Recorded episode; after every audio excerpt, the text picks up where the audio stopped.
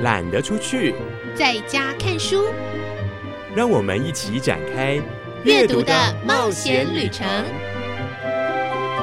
齐轩主持。各位亲爱的朋友，我是齐轩。天气越来越凉喽，不论你在户外或者室内，都请你要注意保暖。这时候选一张舒服的沙发，或是一个温暖的角落，甚至是在床上看一本好书，我觉得就是最好的享受。史无前例的，我们要在开场的时候就跟您介绍两本我们在地的刊物以及书。刊物是第三百五十六期的《看见台东》，这一期的主题是“女生在台东”，也就是女力。不管大小女生，都是最美丽的力量。所以接下来要跟您分享的是我母校台东女中的校刊《关心则》。虽然是校刊，可是内容相当的丰富，有他们去访问作者，也是我的好朋友陈玉如的采访，也有今年校内文学奖的各项奖项得奖作品。有机会的话，看看这些另类出版品也是相当有趣的。今天我们就以这个来开场，然后赶快来进入例行的旅程吧。各位亲爱的朋友，我是齐轩，欢迎来到懒得出去在家看书的选书单元。今天的三本选书，在我们读的时候可能会有一点沉重的感觉，不过这三本书都是我认为。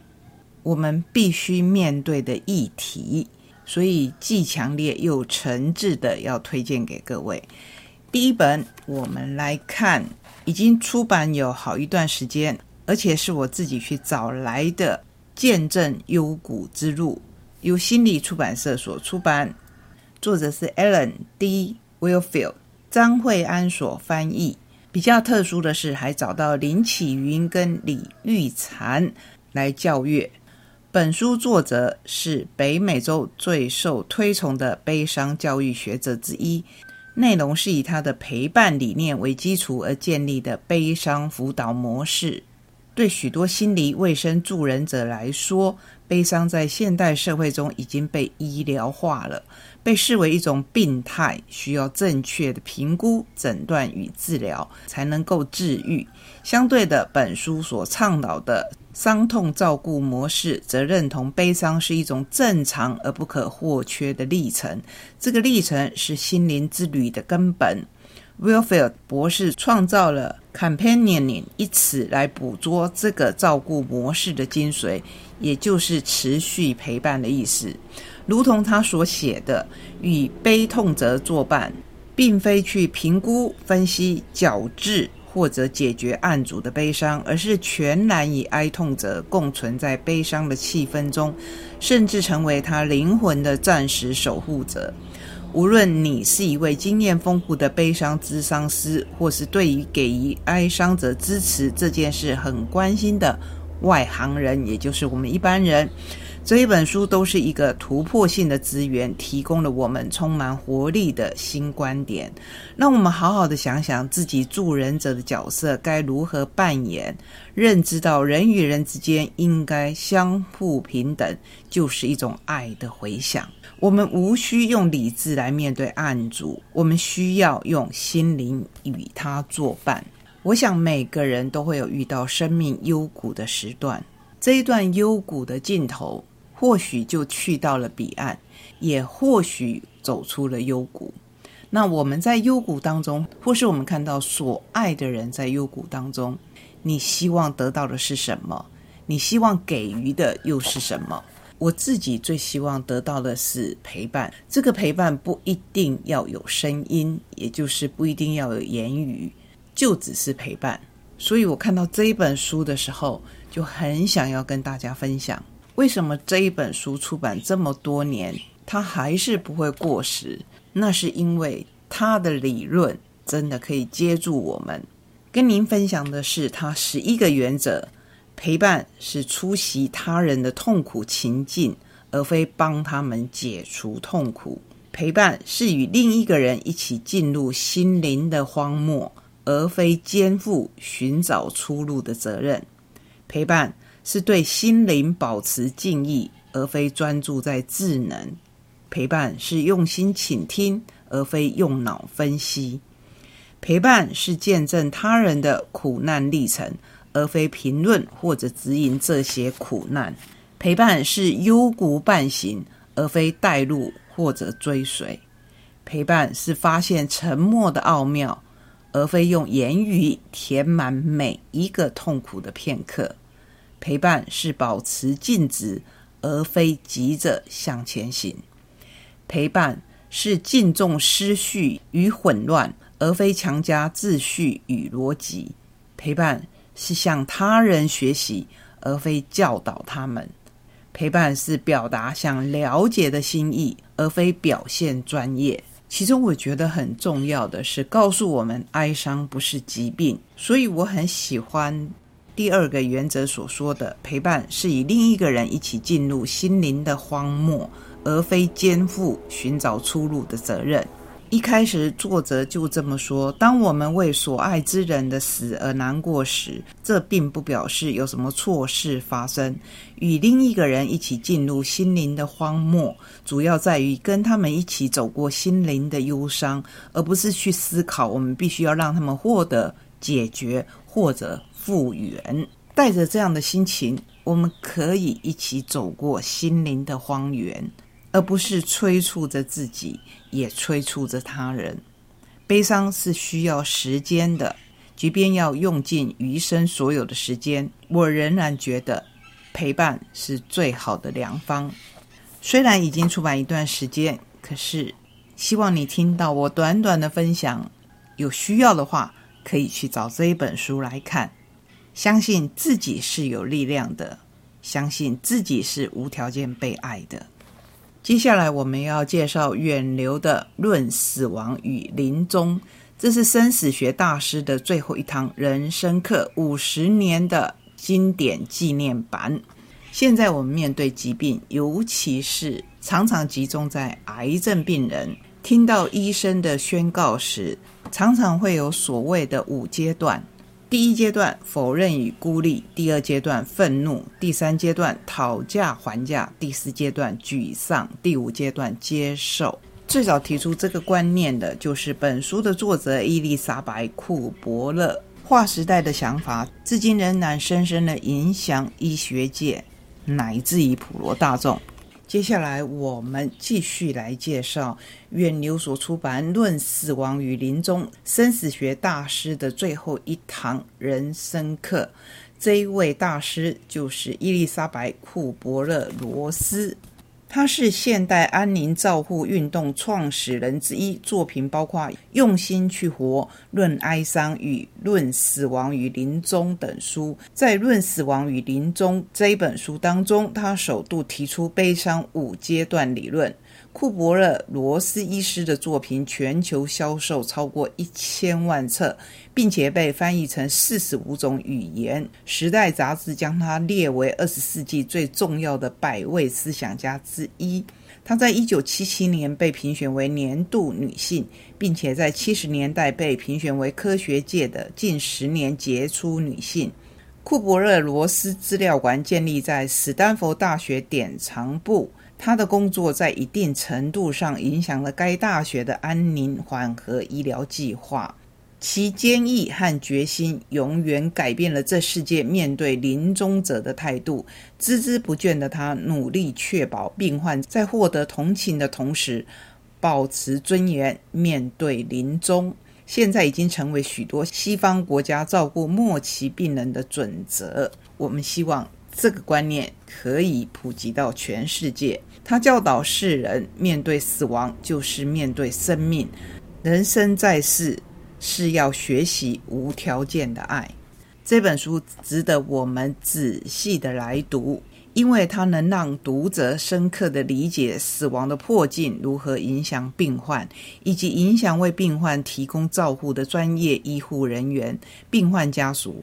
跟神职人员，伴随着这份理解，库伯勒罗斯医师更为所有的人带来了希望。出版超过五十年，《论死亡与临终》迄今仍然发挥其源远流长的影响力，在文化中扮演重要的角色，为生命末期相关议题的探讨孕育出更开放的对话空间。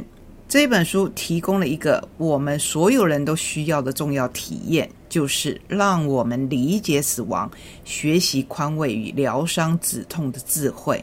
因为全书相当的精彩，我几乎没有办法揭露任何一段来跟你分享，而不觉得遗憾无法分享全书，所以我就以达特茅斯大学盖塞尔医学院的医学教授艾拉比亚克医师为五十周年纪念版写的推荐序，我们都因此而变得更好，来跟您分享。在第二次世界大战后的战后时代，人们对疾病的态度，一如整个美国社会的各个生活面向，充满了乐观主义与对抗的氛围。经历过经济大萧条、两次世界大战与寒战的美国人。已经将无往不利、坚韧不拔的性格融入了积极而自信的美国面貌中。面对逆境时，怀抱希望的态度似乎也成为固有的美德、美式风格的一部分。我们有绝佳的理由保持乐观的心态。物理、化学、工程等领域取得惊人的突破，以及对多数人来说最重要的医学发展日新月异。突飞猛进，迄今仍然致命的疾病，如肺炎、败血症、肾衰竭、严重外伤等得到治愈，已经是稀松平常的事。当然，这边指的是二次世界大战以后，于是疾病逐渐被视为一个必须解决的问题，感觉仿佛医疗科学就快要阻止老化的过程了。至少潜意识里面这么觉得，甚至可能战胜死亡。在这样的文化里，最优秀的医生就是那些总能找到某种治疗方式来阻止死亡的医生。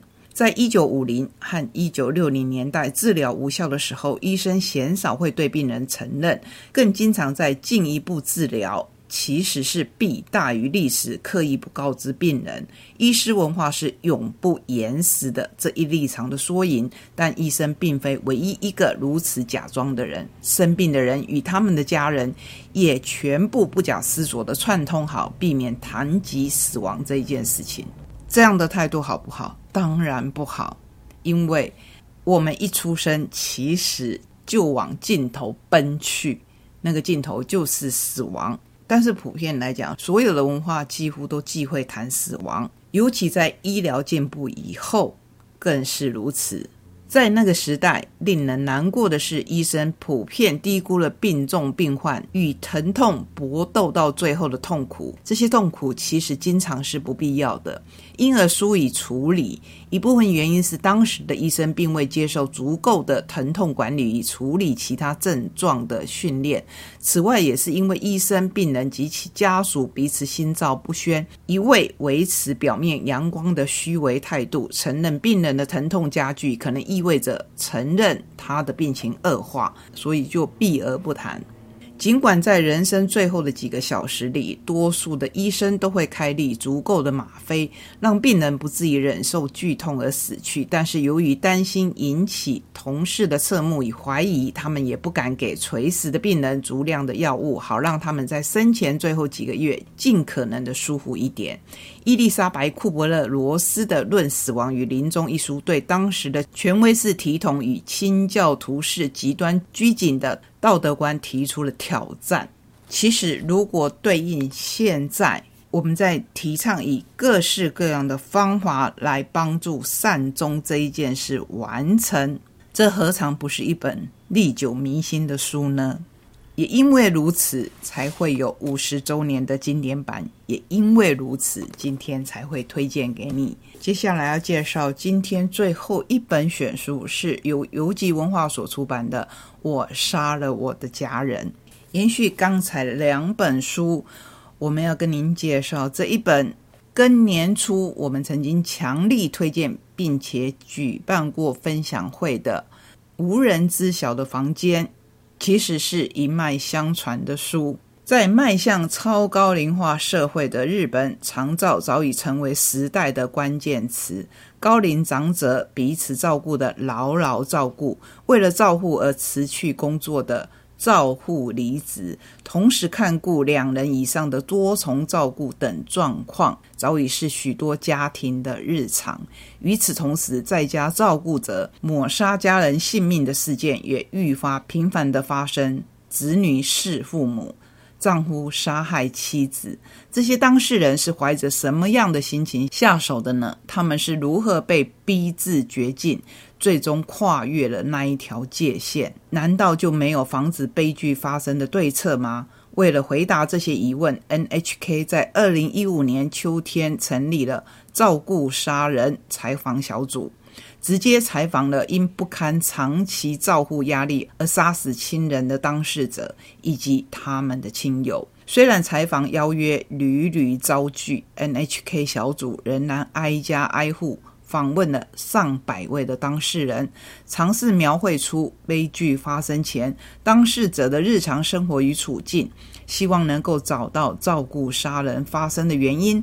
然而，随着采访逐渐深入，采访小组却发现，跨越那条线的人以及打消念头的人，两者间的界限似乎并不存在。这本书虽然我在今年初已经跟各位分享过宝瓶所出版的《无人知晓的房间》，可是邮局文化出版的这一本《我杀了我的家人》，让我深深感觉到，不但有出版的必要，而且有跟大家分享的必要。照顾杀人当事者的自白有：我忍不住觉得妈妈只是披着母亲皮的怪物而已。我不后悔，我认为我做了坏事，但是我只能这么做。这是一位杀了丈夫的妻子的告白。在长照开始之前的自己已经死了，我是这么想的。无论家中有多少人，最终都只有一个人在照顾。如果我不在了，太太一个人一天也活不下去，因为看起来很可怜。我想杀了他，让他解脱。家人来照顾是理所当然的。这一句话致使遭到名为家人的诅咒束缚的人们亲手带走挚爱的家人，驱使他们这么做的原因是什么？所谓的家人究竟是什么？书里头包括五十多岁的儿子在开始照顾了两个月后，用电线勒死罹患失智症的母亲；卧病在床的妻子恳求丈夫：“我好想死，杀了我。”后来遭到七十岁的丈夫勒毙；罹患失智症的妻子反复咒骂七十五岁的丈夫，最后丈夫用菜刀亲手杀害妻子。离癌的八十三岁男性杀了失智症的妻子后自杀失败，后来在拘留期间绝食身亡。七十余岁的女性因疲于照顾勒死因失智症而性格大变的丈夫。育有三名子女的四十多岁单亲妈妈殴打失智症的母亲致死。五十多岁的男性为了照顾母亲而辞职，之后却将八十余岁的母亲殴打致死。五十几岁的男性掐死因失智症而会玩排泄物的妈妈，这所有的故事是不是都在说一件事？就是如果他死了，照护就结束了。为什么照护是如此沉重的负担，会让我们做出了事前从来没有想过、事后追悔莫及的事情呢？为什么居家照护这一件事情，好像是东方人独有的束缚呢？这个议题在今年我们已经是第二度提出来，跟各位一起来思考。毕竟它已经在我们的社会上活生生的发生，不止在日本，也在台湾。我不知道关于我们台湾现况的书，哪一天会有人把它勇敢的写出来。不过在此之前，让我们把生死教育这一件事情放在我们的心中，看看这些书。